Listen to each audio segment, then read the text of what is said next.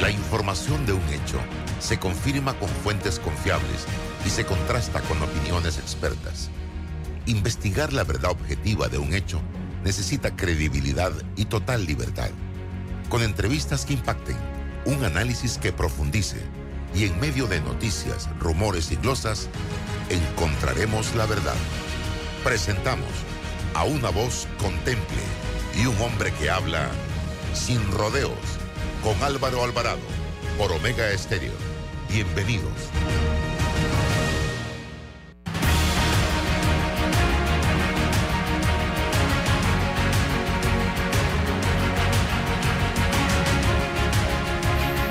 buenos días, bienvenidos a Sin Rodeos por la cadena nacional simultánea Omega Estéreo en sus dos frecuencias a nivel nacional 107.3, 107.5 de costa a costa y frontera a frontera. Canal 856 para las personas que tienen el sistema de Tigo también.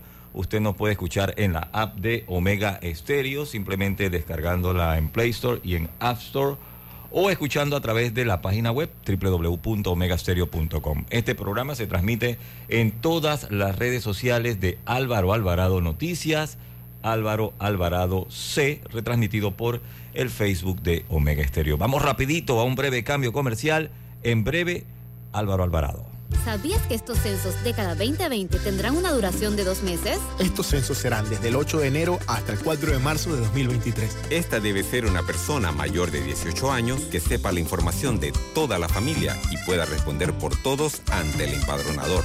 Así Panamá no se detiene. Hagamos todos de estos censos un éxito. Del 8 de enero al 4 de marzo, ábrele la puerta a los censos década 2020. Panamá, cuenta contigo. Instituto Nacional de Estadística y Censos de la Contraloría General de la República de Panamá. Déjate llevar por la frescura del pollo melo, panameño como tú. Déjate llevar por la frescura del pollo melo. Variedad y calidad. Melo. Frescura de altos estándares. la calidad es una promesa para llevar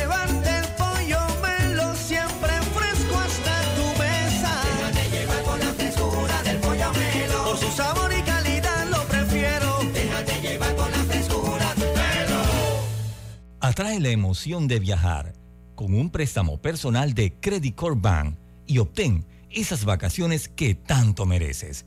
Solicita el tuyo ya al 800-7555 o visita nuestras sucursales.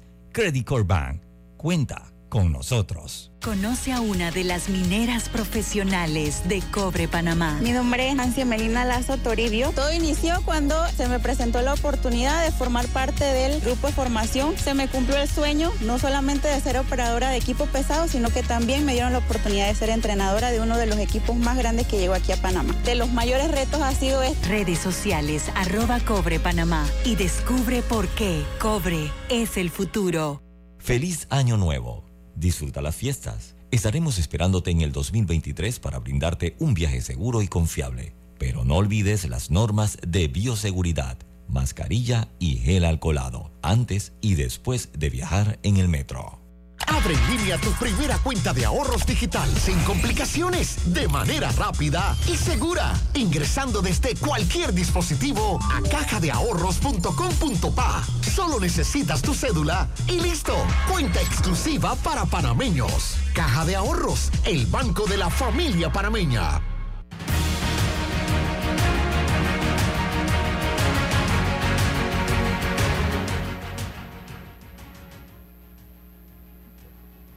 Amigos, muy buenos días, bienvenidos. Estamos ya en este su programa Sin Rodeos a través de Omega Estéreo, emisora con cobertura nacional. Hoy es viernes. Vamos a tener con nosotros a Paula Cabalén. Eh, ella es coach, es argentina y hoy vamos a tratar de hacer un balance eh, de la situación que está viviendo la región. Eh, leía un tuit de Vicky Dávila, periodista de revista Semana de Colombia, donde planteaba la compleja situación que está viviendo la región eh, latinoamericana en este momento. Vimos como el día miércoles se produce un golpe de Estado, una decisión del presidente Pedro Castillo de Perú en ese momento, luego de estar enfrentándose a complejas situaciones desde el día uno de su gobierno con el Congreso peruano, eh, de disolver el Congreso de manera temporal para hacer un llamado a elecciones en Perú. Y esto no es otra cosa que el resultado de esa disputa con el Congreso peruano que ha venido sosteniendo el presidente que fue electo democráticamente en Perú y que desde el día uno que, que de su elección nosotros hablamos de concluirá el mandato Pedro Castillo, un hombre de comprobadas e inminentes, evidentes limitaciones. Y eso es lo que te lleva a pedirle a la población que analicemos, que razonemos el voto al momento de elegir a un gobernante y no nos dejemos llevar simple y sencillamente por las emociones, porque el llevarnos, el dejarnos llevar por las emociones nos puede llevar a enfrentar situaciones de esta naturaleza. ¿Cuál era realmente la hoja de vida que presentaba un hombre como Pedro Castillo a un país como Perú para gobernar esa nación tan importante de Sudamérica? Y adicional a eso, no solo las limitaciones de Pedro Castillo, que repito, fue electo democráticamente, ¿ah? considerando que a veces la democracia tampoco es la solución. Eh, el tema de un Congreso que tampoco colaboró en lo más mínimo para la gobernabilidad en ese país. Se convirtió en un obstáculo los 365 días, ni 365 días, yo, yo creo que Pedro Castillo, ¿cuánto duró en el poder? Pero cada día era un obstáculo para gobernar ese país, el Congreso de Perú, quedando enfrentado a Castillo y Castillo toma la decisión antidemocrática de eh, disolverlo y el Congreso reacciona haciendo uso de una norma constitucional que ha sido utilizada en reiteradas ocasiones en Perú, que es el tema de la incapacidad para gobernar por parte de, eh, creo que es incapacidad moral para gobernar por parte del señor Castillo. Lo destituyen y asume el cargo, eh, señoras y señores, la vicepresidenta Boluarte. Pero en julio de del 2021, Pedro Castillo, julio, tiene un año, sí, un año y seis, mm, cinco meses, aproximadamente seis meses, asumió el cargo reemplazando a Francisco Rafael Sagasti, quien fue presidente por sucesión desde el 17 de noviembre del 20 hasta el 28 de julio del 21. Desde el, desde el 10 de noviembre del 20 al 15 de noviembre del 20, estuvo en el poder Manuel Arturo Merino de Lama, pero su nombramiento generó molestia en la ciudadanía y se generaron protestas. Martín Alberto Vizcarra estuvo en la presidencia del 23 de marzo del 18 hasta el 9 de noviembre del 20, destituido también del cargo por el Parlamento por una supuesta incapacidad moral. Es la figura que han venido utilizando. Y Pedro Pablo Kuczynski, PPK, quien estuvo en el poder desde el 28 de julio del 16 hasta el 23 de marzo del 18, dimitió del cargo por discrepancias con el Congreso, señoras y señores. Presidentes de Perú en los últimos 20 años ha tenido ocho presidentes. Pedro Castillo, Francisco Rafael Sagasti, Manuel Arturo Merino de Lama, Martín Alberto Vizcarra, Pedro Pablo Kuczynski, Ollanta Moisés Humala, eh, Alan García, Alejandro Toledo, han sido los presidentes ocho en 20 años, estimados amigos. Perú, eh, que ha estado enfrentado a situaciones muy complicadas y es un gran país, es un gran país, pero Pedro Castillo asume el poder porque Pedro Castillo es el resultado de la acumulación de malestar, de disgusto, y voy a utilizar un término muy panameño, de cabreo de la población peruana durante tantos años que lleva a decir a las masas populares, principalmente a los pueblos indígenas de Perú, oye, voy a llevar uno de los míos al poder, como pasó en Bolivia con Evo Morales, a ver si esta persona si nos entiende, si nos representa, si hace el trabajo y si gobierna en beneficio de estas mayorías.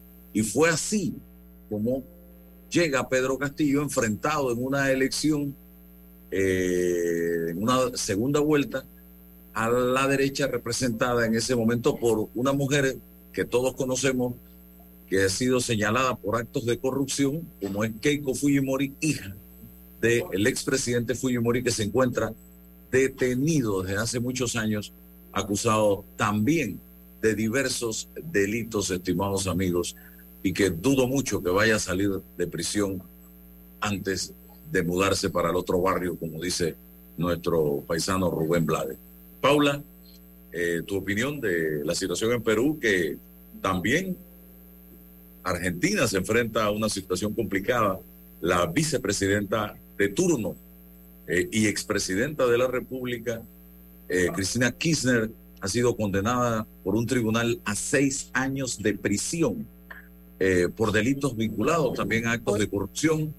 Y esto todavía no está en firme porque evidentemente tendrá, vienen las apelaciones y eso irá a instancias superiores para determinar, mientras ella tiene un fuero que se le vence en diciembre del año 2023 por ser vicepresidenta de la República, y ha salido a decir que ella no va a correr para más nada después de concluye este periodo en la vicepresidencia de la República con mucho malestar, con mucho odio y eh, se interpreta allí que va a hacer uso de todas las herramientas que la ley le permite para tratar de enfrentarse a lo que ella llama eh, sus adversarios. Paula. Bueno, eh, hola, ¿cómo están? Buenos días. La verdad es que tengo como sensaciones encontradas. Primero porque esto, este movimiento de que sea juzgada, que le den X cantidad de años por uno solo de los tantos delitos que se la está acusando, eh, porque hay varios otros, eh, es una buena señal en realidad para nosotros, porque significa que eh, la justicia, que los diputados, que los senadores, que el Poder Judicial están mirando al gobierno, o sea, están yendo en contra incluso del propio gobierno. Con lo cual, para mí como ciudadana, es una buena señal. ¿Por qué? Porque digo, bueno, bien, alguien está mirando y, están eh, tratando de cuidar la justicia o lo que sea. Ahora, simplemente ese caso por el cual se la juzgó está, eh, digamos, es un poco el caso que se está dando en, en, todos estos países, ¿sí? De, de América hacia abajo, corrupción, llegar al poder para aprovechar y robar, pero robar a mano, así, hacer, darle a todos los amigos.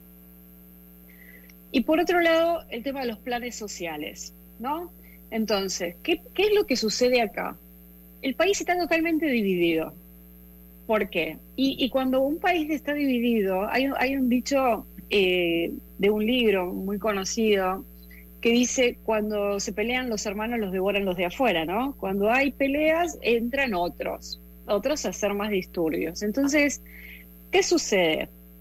Em, Cristina es una gran líder, es una persona que es líder absoluta, ah, tiene mucha gente que la ama, que no le importa que ella haya hecho lo que hizo, que ni siquiera te dicen, no me importa, a mí no me importa, nosotros la queremos, vamos a salir a defenderla. Entonces, comienza a hacer algo social, ya ni siquiera económico o político. Yo había preparado un poco de información para hablar de lo económico, que era lo que íbamos a hablar hoy, ¿no? Vamos a hablar de, eso. Que, a qué podemos acceder, a qué no podemos acceder, cómo está un país tan rico como nosotros. Ojalá eh, todos los panameños pudieran venir a Argentina para ver lo lindo que es este país, o sea, tengan la oportunidad. Hoy está bastante conveniente para muchas personas poder venir yo los invito a que lo hagan para ver lo bello y, lo, y toda la abundancia que tiene el país, pero tenemos líderes cero abundantes. Entonces, cuando no hay mentalidad de abundancia, cuando, los, cuando las personas, la mitad de la población adquiere planes sociales, porque la mitad de nuestra población tiene plan social. ¿Qué significa? Me pagan por hacer nada, no van a trabajar. Entonces, claro, no hay fuerza laboral. Yo haciendo coaching me enfrento con problemas tales como clientes totalmente estresados diciéndome, Paula, la gente no quiere trabajar, no consigo gente que, que quiera trabajar. Hay 100% de inflación anual. Entonces, en un país con 100% de inflación anual, cada dos meses la gente te está pidiendo aumento. No llegas a remarcar el, estrés que tienen las personas que están en compras, en ventas. No hay precio, no puedes vender, no te quieren vender. Fija, fijas un precio de un vidrio hoy y te dicen, ah, no, no, pero te lo aumento 30% el mes que viene porque el proveedor lo aumentó. Entonces estamos viviendo una cosa desatada y en ese y en esa vorágine que está este tema de eh, la presidenta y su eh, y sus seis años de, acusación que en, lo personal ojalá se cumpla algo de lo que dicen. Yo hasta ahora no vi que se haga justicia a ese tipo de cosas. No la vi. Me encantaría vivir para ver que se haga justicia algo de eso en mi país no eh, tratando de ser lo más objetiva posible. Yo siendo objetiva pienso hoy en un país como Argentina las personas no tienen acceso al crédito. El que tiene que ir a sacar un crédito no es como en Panamá que vas, firmás y, y empezás a pagar cuotas, no tenés que poner nada. Aquí tenés que poner el 30% del valor de la propiedad que quieras comprar para que te den un crédito en donde vas a terminar pagando 100% de tasa de interés. Si es que es 100, quizás es más. en donde te lo dan si tu sueldo, si la cuota es eh, menor al 40% del valor del sueldo que tienes registrado en blanco. Cuando digo en blanco es porque en un país con tanta inflación hay salarios en blanco y, hay otras empresas que pagan partes con beneficios, otros beneficios, porque sobre lo que pagan de, salario tienen que pagar 60% de impuestos. En un país donde usar la tarjeta de crédito para usarla para el exterior te cobra 100% de interés. Entonces, si yo quiero sacar un ticket aéreo para viajar, tengo 25% de ganancias, 30% de ganancias, más 25% de otra cosa, más 25% de otra, inventan impuestos todo el tiempo porque ven que puedes ir a Qatar a ver el partido. Entonces terminas pagando eh, eh, el doble. Claro, no es que pagas el doble, es que el dólar no está sincerado. Tenemos un dólar oficial y un dólar blue y un dólar de otro color. Entonces, si, fue, si tuviésemos un dólar eh, oficializado que no habría esos impuestos, ¿no? Cuando yo miro la, tarjeta de crédito y yo hago una suscripción, compro una suscripción en el exterior y miro los impuestos, digo, ah, mira, si a este dólar oficial le aplico los impuestos que me están cobrando las tarjetas de crédito, termino pagando el dólar blue, el dólar callejero que le decimos acá. El dólar que la gente dice, no, yo llevo el, el billete y lo cambio en la calle, ¿no? Eso me preguntan los panameños cuando voy, si tengo que ir a Argentina, ¿cómo hago? ¿qué me conviene hacer? ¿no? Entonces, es muy estresante, es totalmente estresante, genera malestar, genera... Yo en particular hoy tengo un día particular porque anoche le entraron a robar a mis padres a su casa, le sacaron todo, les dieron vuelta a la casa. Eh, son dos jubilados, ¿no? Dos jubilados que salieron a cenar dos horas, le rompieron las cámaras, le sacaron la reja. Y, yo como ciudadana eh, argentina, me encanta mi país, me encanta la justicia, me encanta. Eh, creo que vine al mundo a hacer justicia por algunas cosas ancestrales probablemente, ¿no? Y pienso, ¿cuál es el aprendizaje, no? ¿Cuál es el aprendizaje? Eh, yo a mis padres les tengo que decir, múdense, salgan de ahí, ¿no? Eh, reunión de hermanos, ¿cómo hacemos para ayudar a dos personas que compraron su casa cuando se casaron hace no sé cuántos años, 60 años, y que nunca pensaron que se querían ir de ahí? Y, creo que hay que tomar acción, ¿no? como ciudadanos. ¿Qué podemos hacer? Primero, controlar la emocionalidad, que es un poco lo que creo que tenemos que hacer los ciudadanos y viendo un poco lo que está pasando en Perú, es eso, ¿no? si salimos a la calle y empezamos a romper todo, imagínate, todos rompiendo todo, ¿no? ¿Quién no tiene ganas de romper algo cuando le, sacan algo de la casa? Eh, es muy frustrante, ¿no? Y, y si, ¿qué pasa si todos salimos a la calle? destruimos el mundo. Entonces, yo sé que mi propuesta a veces suena un poco eh, naif, eh, bueno, mirá, ella, claro, quizás no lo vive de cerca. Hoy les estoy contando algo que está muy cerca en mi vida, porque incluso yo me mudé de ese barrio cuando era más joven por inseguridad, ¿no? Pero hoy la inseguridad está en todas partes. Hoy la inseguridad está jurídicamente hablando también. Hoy, la hoy no podemos confiar en el presidente que tenemos. Hoy no podemos confiar en quienes nos representan. Hoy miramos si se están peleando. Entonces, un poco yendo a lo que tú decías, esto de eh, cómo hacemos para tener un mundo mejor, ¿quién lo propone?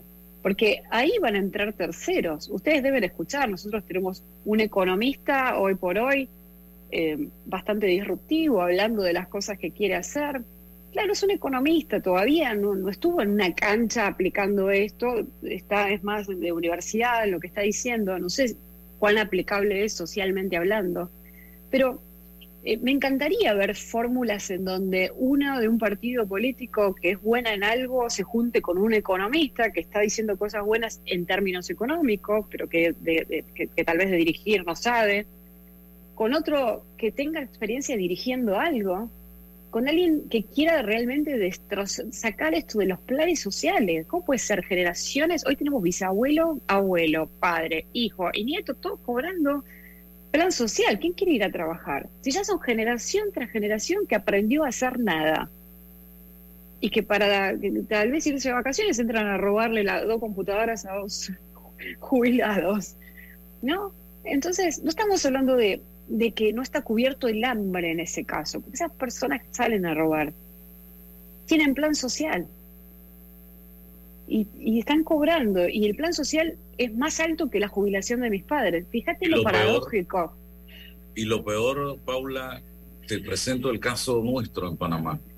Mm. Una persona se introduce a robar a tu casa o se introduce a robar en un establecimiento comercial o te roba la cartera y las normas o las leyes de mi país le preguntan a la víctima cuál es el cálculo que usted hace de lo que ese delincuente le robó. Ah, no, mira que eh, yo en la cartera, después del susto que pasé, tenía 999 dólares. Ah, entonces ese no es caso de eh, fiscalía. Eso es un caso de un juzgado de paz cuyo funcionario lo único que puede hacer es llamarle la atención con mucho respeto al delincuente, tratar de mediar entre el delincuente y la víctima, y a ese delincuente no le pasa absolutamente nada. Imagínate tú. Y uno quedó robado, uno quedó ultrajado, uno quedó frustrado producto de la acción de ese delincuente. Entonces, tenemos leyes que benefician a los maleantes, a los delincuentes, porque para mí una persona que se te, que se te mete al carro y te revienta un vidrio para robarte lo que está dentro del carro, aunque cueste cinco dólares, es un delincuente. Debe la justicia panameña no tener ningún tipo de reparo en mandar un mensaje con el delincuente y no, hay que ser un delincuente chiquito y este es un delincuente mediano y este es un delincuente, para mí todos son delincuentes. Todos son delincuentes, claro. Entonces, usted se robó un dólar. Para mí es tan delincuente como el que se robó un millón de dólares. Usted robaste una figurita de partido de fútbol. Entonces debe ir preso sin, ah, no, es que las cárceles no, después las llenamos y no tenemos suficiente espacio en la cárcel. Bueno, vaya preso. Y si la cárcel tiene para 10 y hay que meterle 20, bueno, vaya, métale 20 personas en la cárcel. No me importa.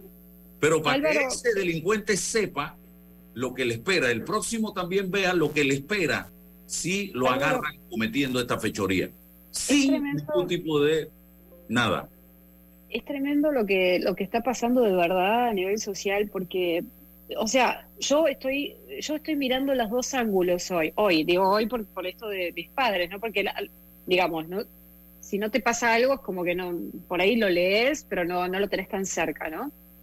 me ha pasado a mí, a mí me han robado, me han roto el vidrio del auto un montón de veces.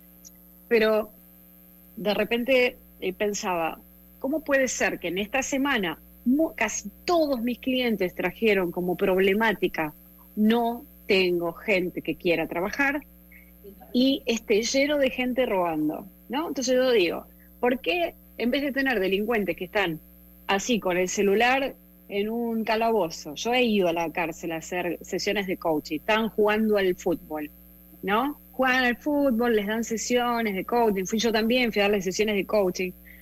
Pero digo, ¿por qué no nos ponemos a trabajar para generar para, para esta gente que dice que no hay trabajo, ¿no? ¿Por qué no ponemos a unos a amasar, a otros a hacer muebles, a otros? No hay capital de trabajo, porque hay plan social.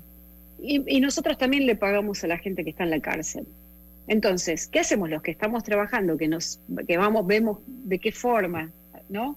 De qué forma hacemos para trabajar, para seguir andando, para generar eh, ingresos que nos permitan seguir viviendo, porque en un país que tiene 100% de inflación, nunca llegás a estar ¿no? Se tendría que aumentar eh, la tarifa todos los meses, porque es así, como, como yo le aumento el salario a mi empleada cada dos meses.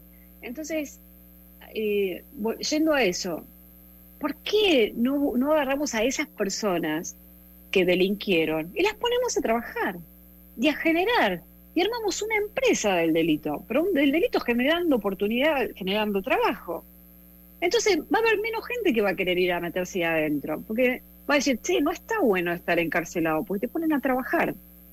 Entonces, porque al final tenemos gente con estrés laboral, sintiéndose encarcelada por estar trabajando, ¿no? Yo lo escucho mucho, son mucha gente con burnout, 85% de la población argentina está estresada y se sienten eh, presos del trabajo eh, que tienen, se sienten presos de la vida que armaron. Eh, se sienten que si paran y no generan, no pueden sostener, pagar los impuestos, darle de comer a sus hijos, mandarlos al colegio, ¿no? Y mientras tanto, en la mitad de la población eh, fumando, tomando y, robando y cobrando. Entonces, yo hoy, si yo estuviese en un lugar de, con, con, el poder, no, no me tienda la política, pero digo, vamos, me encantaría poder decir, muchachos, usemos, cambiemos, hagamos una máquina de trabajo dentro de lo que es una cárcel. No tengamos gente inútil metida dentro de un lugar, con las mujeres yéndolas a visitar y peleándose, porque aparte se pelean por lo que están metidos allá dentro de la cárcel las mujeres. Esas son noticias también en el país que la, cuando las leo no las puedo entender. ¿Por qué no las puedo entender? Porque yo estudié desde muy chiquita y porque mis padres vienen de, de, un lugar humilde y me enseñaron que la forma era estudiando y trabajando. Entonces, eso te da dignidad. Y creo que como sociedad perdimos dignidad cuando damos planes sociales. Dar plan social no da dignidad. La persona no se siente mejor, no se siente importante. Y una de las principales eh, necesidades humanas es sentirme importante y reconocido. Es de la, de la pirámide de Maslow eso. Primero necesito seguridad, alimento, después necesito sentirme reconocido. Entonces, en la segunda línea de la pirámide, ¿quién se, alguien que recibe plan social no se está sintiendo reconocido. Entonces, eh, ¿qué estamos creando? Un país de 47, casi 47 millones de habitantes somos nosotros. Eh, la mitad recibe planes sociales porque casi la mitad eh, está, un poquito menos de la mitad está en situación de pobreza. Entonces, imagínate, ¿no? ¿Qué podemos hacer los que estudiamos, los que nos esforzamos cuando pasan estas cosas? Pasar primero por la frustración, me pasó a mi anoche, estaba enojada, estaba triste, digo, mis hijos diciendo, en este país no se puede vivir, mis hijos, yo como mamá diciendo, wow, lo único que me falta ahora es que mis hijos se quieren ir, ¿no? ¿Qué, ¿Qué, es lo que están viendo? Y, y, Argentina es un país distinto a Panamá. El panameño no quiere irse. El panameño va a estudiar y vuelve. El panameño vuelve. El panameño ama a su país. El panameño quiere estar ahí. Eso es algo que yo admiro de Panamá. Me encanta. Me encanta cuando escucho que la gente vuelve. Sí, pero nosotros está yendo más gente que en el año 2001. Y es triste. De verdad es triste. Mis abuelos vinieron de Italia y ahora se están yendo todos para allá. ¿No? Yo estoy actualizando mi pasaporte italiano por las dudas. Eh, digo, eh, no está bueno, es un país buenísimo, divino, re lindo, toda la riqueza del mundo. Pero ¿qué nos pasa como personas en este mundo? Somos nosotros los seres humanos. Tenemos un tema nosotros los seres humanos, los que estamos habitando aquí. ¿Y qué es lo que estamos haciendo para eso como seres humanos? Yo me considero alguien que aporta cosas a su universo, ¿no? A la gente que la rodea, a, través de mi trabajo y de lo que doy en forma gratuita también. Pero ¿qué aporta cada uno de los que estamos ahí, que están ahí escuchando, mientras vas a trabajar? ¿Qué estás aportando? ¿Qué estás haciendo para hacer de este mundo un poquito mejor? Creo es la pregunta con la que me quiero quedar hoy, ¿no? Eh, quiero quedarme mirando la tele viendo cómo la mandan a presa a Cristina. No, no me importa. Lo único que yo observaba era, bajaba el volumen y le miraba la cara y decía, no quiero vivir con este nivel de agresión. No me gusta el nivel de agresión que irradia y, que genera. Y todos los que la aman tienen el mismo nivel de agresión porque están enojados, está igual.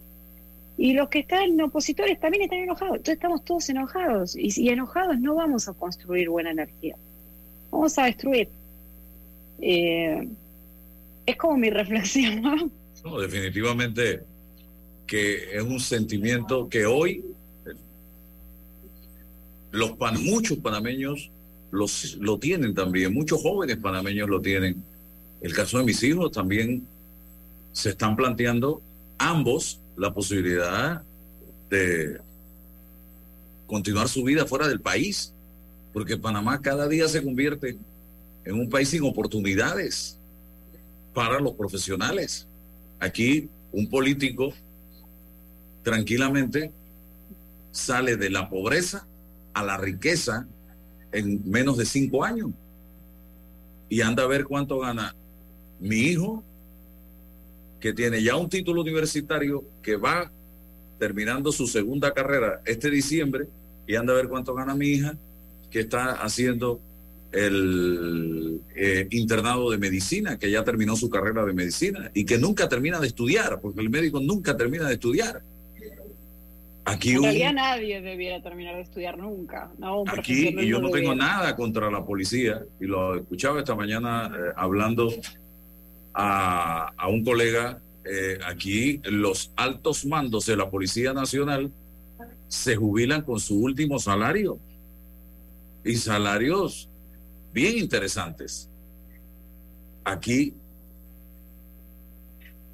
ningún panameño que no sea precisamente los miembros de la policía de ese nivel se jubilan con su último salario. Lo máximo que logran después de treinta y tantos años trabajando, o cuarenta años trabajando, es 2.500 dólares.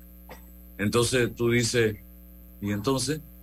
Los políticos llenos de dinero y nada les pasa absolutamente nada. Y todo eso lo ve nuestra juventud. La justicia no alcanza a nadie ya, una justicia inoperante. Y todo eso nuestros hijos lo están viendo y por eso muchos están pensando, oye, vamos para adelante, busquemos otros horizontes donde podamos eh, desarrollarnos y tener una vida diferente, no una vida de influencia para poder echar adelante, de contactos para poder echar adelante, eh, porque eso es lo que es Panamá hoy día. Lamentablemente en eso lo han convertido, señoras y señores. Y me contaba, el tiempo en radio es mortal, eh, Paula, y en una conversación que tuve con Paula la semana pasada, me llamaba poderosamente la atención algo que le dije, yo quiero que tú me cuentes eso en el programa de radio, y es cómo acceder en Argentina a un préstamo hipotecario, a un préstamo para comprar una casa, cómo acceder en Argentina a un préstamo para comprar un carro, porque en Panamá es, lo, es sumamente sencillo y con intereses que oscilan entre el 5% aproximadamente eh, una hipoteca. Cuéntame cómo es esto en Argentina, brevemente. Bueno, esto cambió mucho después de la crisis del 2001. Hasta el 2001 nosotros podíamos, eh, claro que tenés que tener un... Hay, varias formas de acceder, ¿no? De, bueno, supuestas de acceder. Eh, una es por a través del banco, y el banco en, ese momento, en el 2001, tenía una tasa del, entre el 12 y 19% anual, pero tú tenías que poner el 30% del valor de la propiedad. Entonces, si tú te ibas a comprar un apartamento de 100 mil dólares, ¿sí? tenías que poner 30 mil en efectivo y el banco te financiaba el 70% a una tasa del 19% en 10 años. Y pagabas una cuota que también tenía, además de ese interés, una, una tasa que se iba ajustando un poquito por inflación. Después del 2001 se eliminó eso, hubo una gran devaluación, se, eliminó, se eliminaron los préstamos. Entonces, ¿ahora qué pasa? Si tú quieres recurrir a un préstamo, tienes que tener, claro, el 30, ese dinero, ¿no? Los 30 mil, volvemos al mismo ejemplo. Pero ¿qué sucede ahora? Nuestro dólar está devaluado, o sea, nuestro dólar oficial tiene un valor que es la, menos de la mitad del dólar real. Entonces nunca llegas ni siquiera a juntar los 30 mil para poner el anticipo. Y suponiendo que alguien te los presta, vamos a suponer el mejor caso, te presta alguien, bueno, tenés que pagar impuestos por préstamo de no sé qué, porque tenés que justificar de dónde sacaste el dinero. Aparte de poner esos 30 mil, accederías a una tasa del 50%, que aparte, esa tasa del, que es 40 y algo por ciento, es anual, a 10 años, se ajusta por inflación, con lo cual si se ajusta por inflación terminas pagando una tasa del 100%. Te voy a dar un ejemplo de una compra de un carro. Nosotros hace unos años compramos un, un carro con un préstamo muy oportuno que había en ese momento, hace tres años, y terminamos pagando, eh, la, la, cuota empezó en, eh, en un monto de 5 mil y terminamos, pagando 55 mil de cuota. Para que te des una idea, la, cómo creció la cuota. No es una cuota fija. No es como puede pasar en Panamá de decir, pago 250 dólares por mes. Eso jamás sucedería aquí. Empezarías con una cuota de 250 y a los tres años, porque los préstamos de autos son a tres años, eh, ¿no? terminarías pagando 250 multiplicado por, no sé, eh, 15. ¿Me sigues?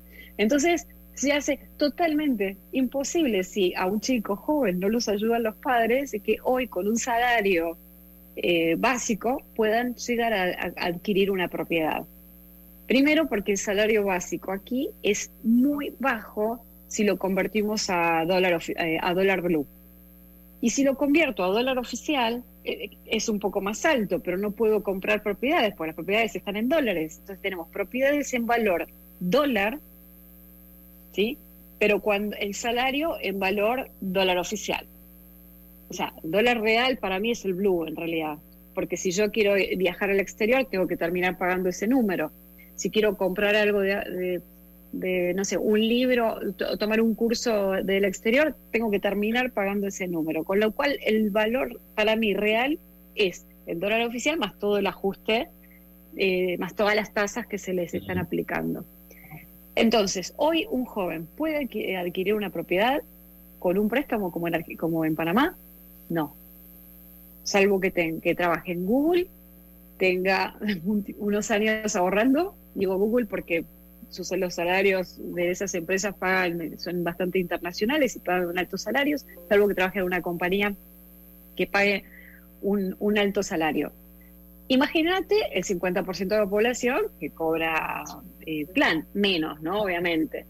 ¿Qué pasa acá? Aparecen los oportunistas. Entonces están las personas que otorgan préstamos, pero eh, que son prestamistas y que cobran la tasa que quieren, porque lo que es fuera de banco.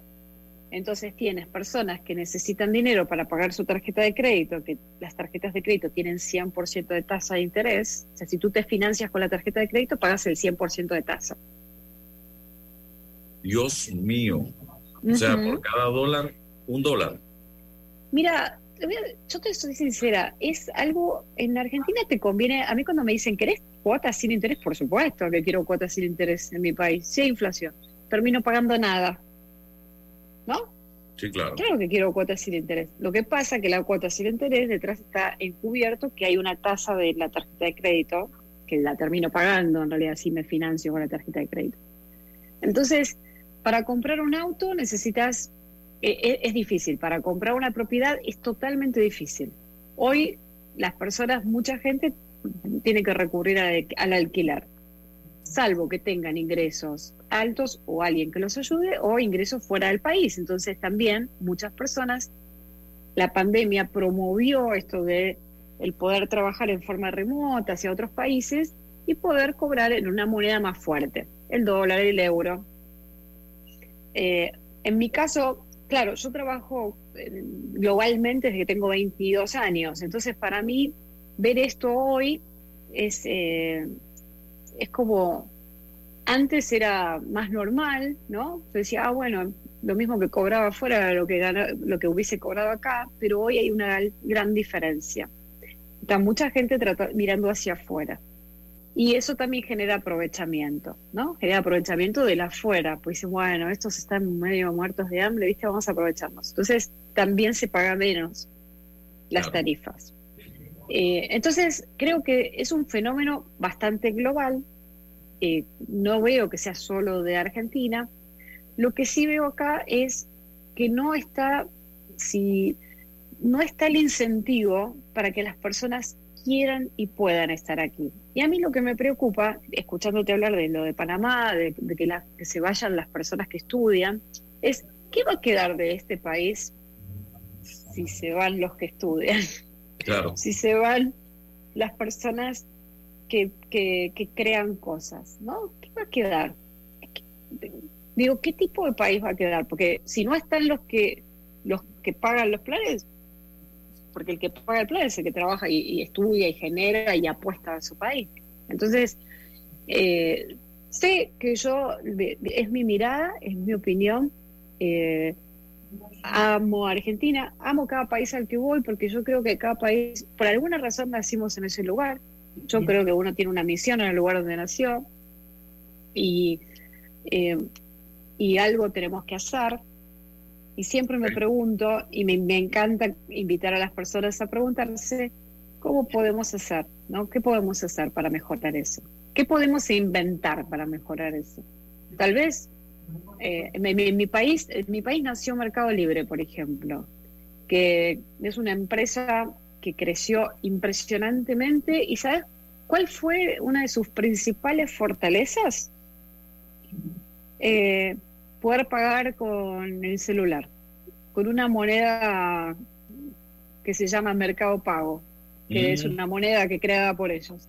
¿Por qué? Porque, es un, porque hay oportunidades, o sea, hay gente muy brillante haciendo cosas aquí eh, para generar que otras personas puedan acceder a tener su negocio y no tener que tener efectivo cash, sino a través de una plataforma pero el dueño de esa empresa se tuvo que ir a Uruguay porque lo perseguían políticamente el gobierno. Entonces, ¿no? Digo, cuando hay creatividad y hay gente haciendo cosas buenas, y después, obviamente, si estás haciendo un negocio, tenés que cobrar, que tenés que cobrar tu tasa, tu impuesto. Si estás, no estamos haciendo beneficencia, si tenés un negocio, todos tienen que, tienes que ganar, ganar, ¿no? Entonces, a mí me parece que hoy tenemos que pensar el concepto ganar, ganar, es el concepto que para mí no hay negocio que exista si no hay ganar-ganar. Si las dos partes no ganamos, ¿dónde está el negocio? Todos tenemos que ganar algo. Si no, no se sostiene en el tiempo. Y me encantaría proponerle a la gente creativa que esté escuchando, ¿qué podemos inventar para que nuestros hijos que quieran comprarse una casa, al menos en mi país, puedan hacerlo? Que no tenga que estar el padre preocupado por ver cómo hace para dejarle algo al hijo, ¿no? Sino que puedan hacerlo, que puedan acceder a eso, que tengan ganas de trabajar aquí para, para vivir aquí, porque es un bello lugar. Eh, y trabajar en la seguridad. Y para eso necesitamos eh, seguir educando, seguirnos educando. No sé, es un desafío muy grande que tenemos en este momento, Álvaro. Así es. un desafío muy grande. Bueno, eh, agradezco a Paula el haber tenido este tiempo para compartir con nosotros. Hemos hablado de todo un poquito en el día de hoy, preocupados por la situación que están viviendo nuestros países de la región de América Latina. Eh, yo acabo de precisamente de reforzar lo que dije. Pedro Castillo preso en Perú, Cristina Kirchner condenada a seis años de cárcel en Argentina, Nicolás Maduro con procesos en Estados Unidos por narcotráfico, Brasil, un Lula da Silva que llega al gobierno, pero que quedó en libertad no porque es inocente, sino por asuntos de forma en el proceso que se le seguía, un Gabriel Boric en Chile, con una compleja situación de impopularidad en este momento. Así que esto es lo que se está viviendo en este momento, señoras y señores. Gracias, Paula. Vamos rapidito al cambio comercial. En Hutchinson Ports, PPC, hoy y siempre estaremos orgullosos de ser parte del país que une al mundo y nos esforzamos porque con nuestro trabajo el nombre de Panamá llegue cada día más alto. Felicidades Panamá. Te desea Hutchinson Ports PPC. Hace 25 años llegó Más Móvil, la señal que el país esperaba para avanzar con las últimas tecnologías. Una señal de unión que ha cerrado brechas. Una señal de progreso con grandes aportes a la economía de Panamá. Una señal de innovación con una potente red de fibra, más TV total y más Wi-Fi 360. A simple vista es solo tecnología, pero es el talento de nuestra gente, la verdadera señal del futuro. Más Móvil, la señal de Panamá.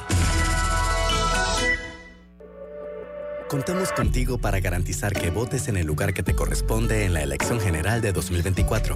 Si cambiaste de residencia, actualízate antes del 5 de enero de 2023. Ingresa a verificate.t.gov.pa para saber si estás actualizado.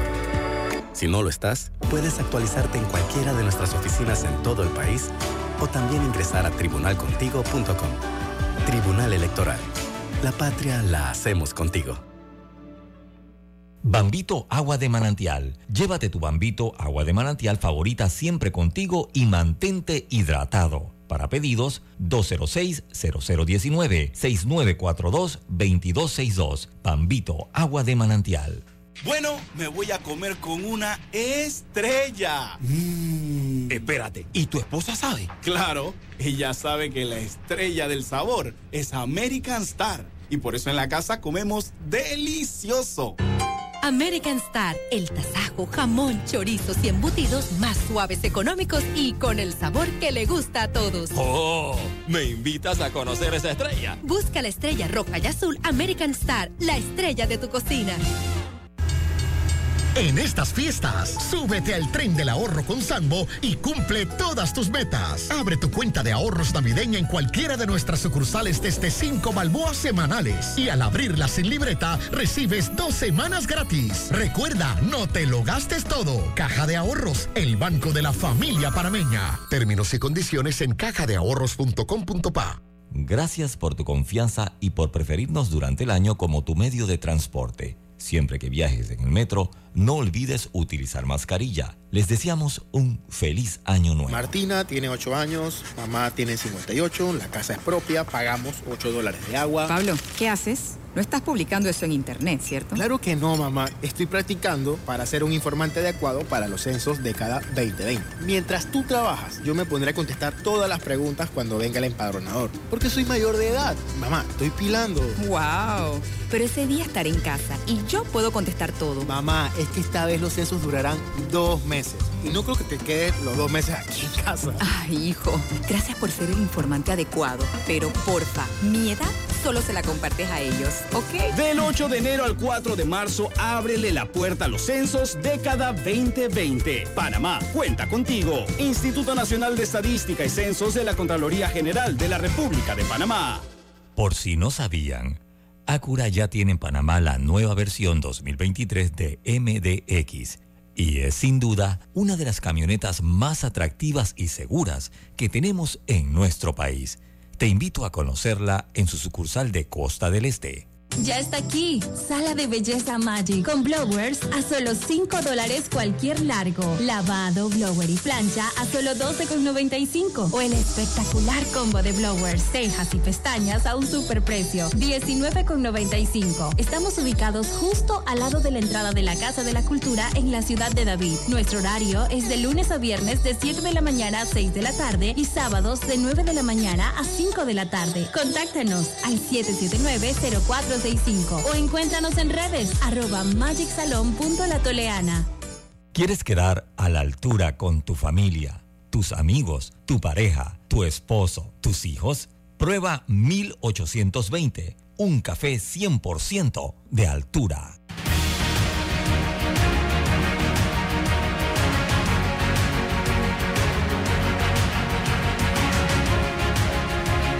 Ya a Valentín Samaniego, yo no puedo pagar un dólar por un mango.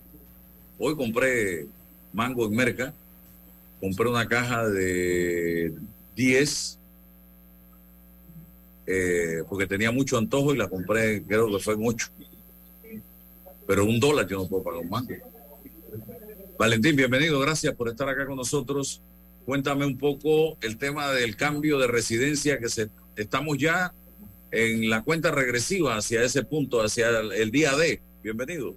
Muy buenos días, don Álvaro. Sí, muchas gracias por, por la oportunidad que nos brinda eh, de poder eh, participar en su eh, muy escuchado programa. Y sí, definitivamente estamos prácticamente en la recta final con los trámites de cambio de residencia. Los ciudadanos deben hacer su trámite de residencia dado que el registro electoral cierra el 5 de enero de 2023. Eh, es muy importante que los ciudadanos realicen este trámite y actualicen sus datos en el Tribunal Electoral de manera tal que aparezcan correctamente en el padrón electoral final fotográfico en la mesa de votación que le corresponde el día 5 de mayo de 2024. ¿Por qué la importancia de- del cambio de residencia para que la gente lo entienda? ¿Por qué es importante ese cambio de residencia?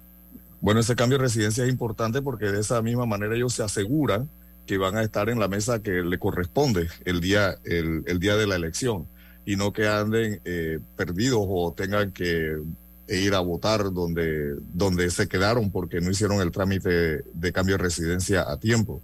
Así que es sumamente importante porque de esa manera nosotros eh, eh, actualizamos sus datos y mantenemos un, un padrón electoral altamente confiable.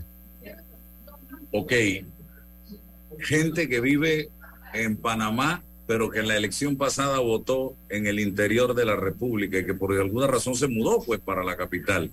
Y viceversa, gente que vive, vi- que votó en la capital, pero ahora decidió mudarse por pandemia, por lo que sea, hacia las playas o hacia el interior de la República. Y no se acuerda. Y resulta que el día de la elección tiene que ir a votar o va a votar, va a intentar votar cerca de donde vive hoy día y no lo va a poder lograr. Y No. gente que incluso esto piensa, oye, a mí me gusta este candidato en el circuito donde vivo ahora, pero resulta que no vas a poder votar por ese candidato en el circuito o en el corregimiento, en el área donde vives ahora, municipio, porque tú sigues inscrito con tu residencia anterior. Es correcto, definitivamente, y eso es lo que estamos tratando de, evitar, de que el ciudadano no tenga, no tenga este, este tipo de, de, de incomodidades el día, el día del evento, y por eso eh, es esta campaña que estamos eh, realizando y a través y gracias a ustedes que nos colaboran con esta con estas entrevistas para que nosotros podamos decirle a los ciudadanos que realicen su trámite de cambio de residencia a tiempo. El Tribunal Electoral ha dotado una, una plataforma Ah, o sea, ahora es mucho más fácil. An- Anteriormente tenías que ir obligatoriamente a una de las oficinas del Tribunal Electoral para poder realizar el trámite de cambio de residencia. Eh, por motivo de la pandemia, el Tribunal Electoral decidió generar y crear una plataforma que es la plataforma tribunalcontigo.com, en donde los ciudadanos desde la comodidad de su hogar o de donde se encuentren en un momento dado pu- pueden, pueden realizar este trámite que es sumamente sencillo, no tiene ningún costo y si el ciudadano prefiere, pues tiene todas las oficinas del Tribunal Electoral a nivel nacional para realizar este trámite. Lo único es que el trámite en las oficinas presencial tiene que hacerlo dentro de la circunscripción que le corresponde. Es decir, si yo me fui para el interior, me fui para Los Santos, por ejemplo, o me fui para Herrera, yo tengo que ir a la distrital que me corresponde del corregimiento donde vivo. Entonces, eh, exactamente acá en Panamá sucede exactamente lo mismo. Tenemos un distrito, el distrito de San Miguelito. Si usted vive en San Miguelito, tiene que acercarse a la oficina eh, del Tribunal Electoral que ahora está en Ojo de Agua. Y eh, en todas las otras oficinas, pero sin embargo puede realizarlo a través de la plataforma también. Mm, A través de la plataforma, ¿cómo, ¿qué tendría que hacer? A través de la plataforma, él sencillamente establece, eh, entra a tribunalcontigo.com, ubica el, el icono que le corresponde a trámite de cambio de residencia. Eh, es muy sencillo y a, a su vez él, él entra y tiene, tiene uno, unos eh, que leer eh, un, un articulito que está ahí, que es el, el que exonera al Tribunal Electoral de que él está diciendo o está dando sus datos eh, bajo la gravedad del juramento. Tenemos que entender también que el Tribunal Electoral acepta los datos del ciudadano de buena fe. Nosotros eh, no cuestionamos, sino que sencillamente orientamos y guiamos al ciudadano en, un- en el momento en que el ciudadano nos diga o nos dice que quiere un trámite de cambio de residencia, pero quiere un centro de votación que no le corresponde, nosotros estamos en la obligación de informarle a ese ciudadano y decirle que ese centro no le corresponde porque no está dentro de su circunscripción o la dirección que le está dando no concuerda con lo que, lo que él quiere realizar. Entonces, todas esas verificaciones se hacen y esas observaciones se le hacen al ciudadano en un momento dado y muchas veces algunos, algunos desisten del trámite. Entonces es importante que se use la plataforma de manera correcta, que sea el propio ciudadano el que está realizando el trámite y no el que está siendo guiado. Sí, para cerrar, Valentín, eh, los que viven en el extranjero, si viven en Estados Unidos o en cualquier otro país, Eh, para los, los residentes en el extranjero tenemos también nosotros eh, lo que se conoce como el RERRE, que es el registro de electores residentes en el extranjero y eso eh, es, es administrado por la Comisión de, de Voto en el extranjero. Y hay, hay un trámite que ellos, ellos tienen que seguir a través de conectarse al, al, al, al link ese que se, le, que se les envía o que está dentro de, de la plataforma, si no me equivoco también, para que los ciudadanos tengan eh, todas las facilidades del mundo para que puedan, y decimos del mundo, es muy grande, toda la facilidad que tenemos en Panamá y que tiene el Tribunal Electoral a disposición del ciudadano para que lo puedan realizar. Bueno, 5 de enero, la fecha límite para hacer el cambio de residencia todavía puede hacerlo, puede hacerlo en las oficinas del Tribunal Electoral o también en tribunalcontigo.com, eh, poniendo allí toda la información correcta para evitar un rechazo de parte del Tribunal Electoral. Así gracias, es. Valentín. Que Muchas gracias, don Álvaro. Hasta luego. Bien, Jesús Balbuena está con nosotros para darnos los últimos datitos de eh, cómo andan las redes sociales en este momento. Adelante, don Jesús Balbuena. Los minutos que quedan son suyos. Álvaro, ¿cómo estás? Un abrazo por aquí.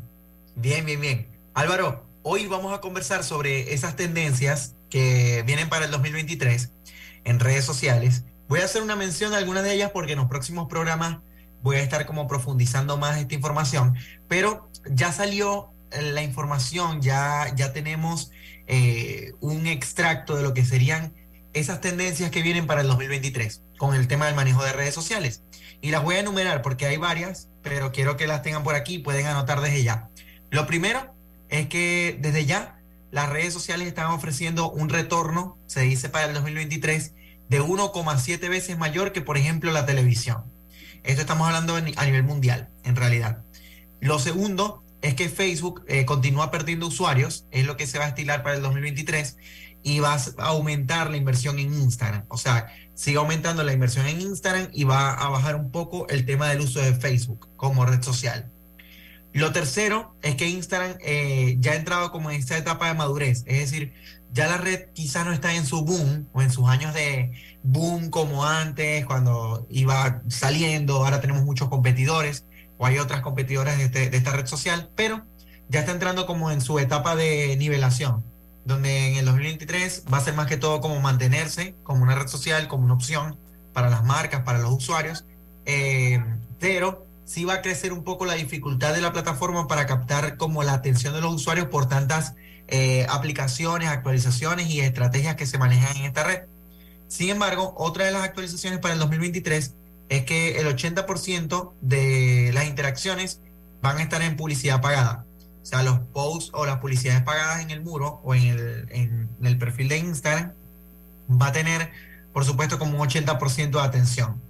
Se sigue apostando por el contenido en vertical, es decir, todo lo que va a ser contenidos en TikTok o Reels o todo el contenido en formato vertical va a seguir teniendo eh, fuerza o impacto y de hecho va a seguir teniendo, eh, digamos, como una interacción por encima de los otros tipos de publicaciones. Lo otro importante que se va a disminuir aún más el tema de producir contenidos que estén como demasiado perfectos, vamos a decirlo así.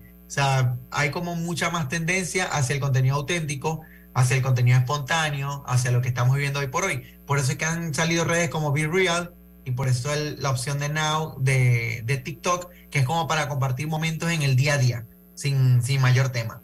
Eh, estamos hablando de contenido que sea, eh, por supuesto, como lo decía en vertical, pero también que eh, los creadores de contenido siguen creciendo. Sabemos que en países como Estados Unidos los creadores de contenido pueden generar dinero de los reels que crean, pero ya esto se debería democratizar el otro año para el resto de países. Eh, el tema del community manager, por supuesto, que va a seguir creciendo, las colaboraciones en Instagram o el co-branding, eh, el crecimiento de Twitch, por ejemplo, como plataforma también. Sabemos que Twitch es una plataforma para hacer streaming, lo utilizan muchos gamers o personas que están en el mundo de los videojuegos, pero va a seguir creciendo como tal. Eh, y bueno, muchas otras cosas como eh, el tema del metaverso, que va a seguir en desarrollo para el año 2023. Eh, bueno, estamos hablando de un montón de cosas que vienen.